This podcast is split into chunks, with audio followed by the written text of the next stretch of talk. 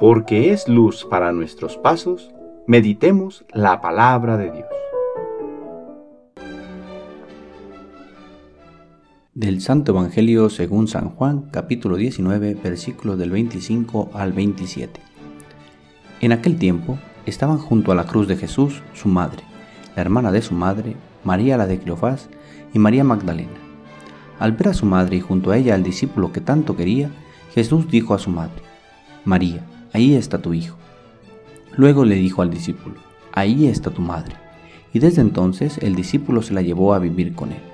Palabra del Señor.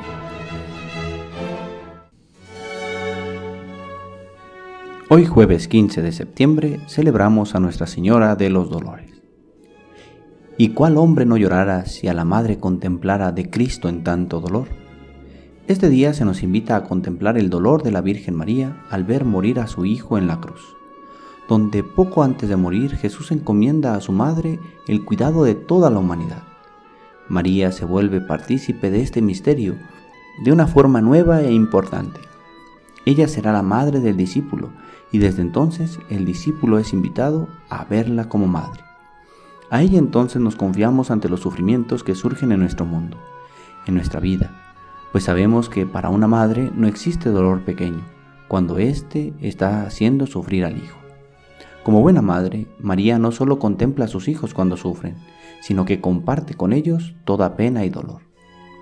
Nuestra patria mexicana siente en este sentido una especial protección, pues desde los inicios de su historia se hizo presente la Virgen María en su advocación de Guadalupe, como intercesora frente al mal sufrido por tanta opresión. Siempre se mostró como madre ante la temible amenaza y cuando nuestra nación comenzaba, los líderes del movimiento no dudaron en tomar por estandarte su imagen, que les hiciera sentir su protección y ayuda ante la lucha que se venía. Hoy en la noche, en México, se recuerda el inicio del movimiento de independencia, en un día de dolores. Es bueno tener presente que toda la nación mexicana no le pertenece a nadie más que a la Virgen María. Nuestra patria es de María a ella la hemos consagrado, y nadie le ha de quitar este lugar tan sagrado. Mexicanos, recordemos que sin María no seríamos lo que somos. Confiemos nuestros pesares a ella, pues como nuestra Madre nos acompaña y reconforta en el dolor. Madre llena de dolor, haced que cuando expiremos, entreguemos por tus manos nuestras almas al Señor. El Señor esté con ustedes.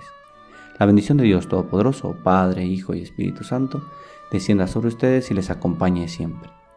Que tengan buen día.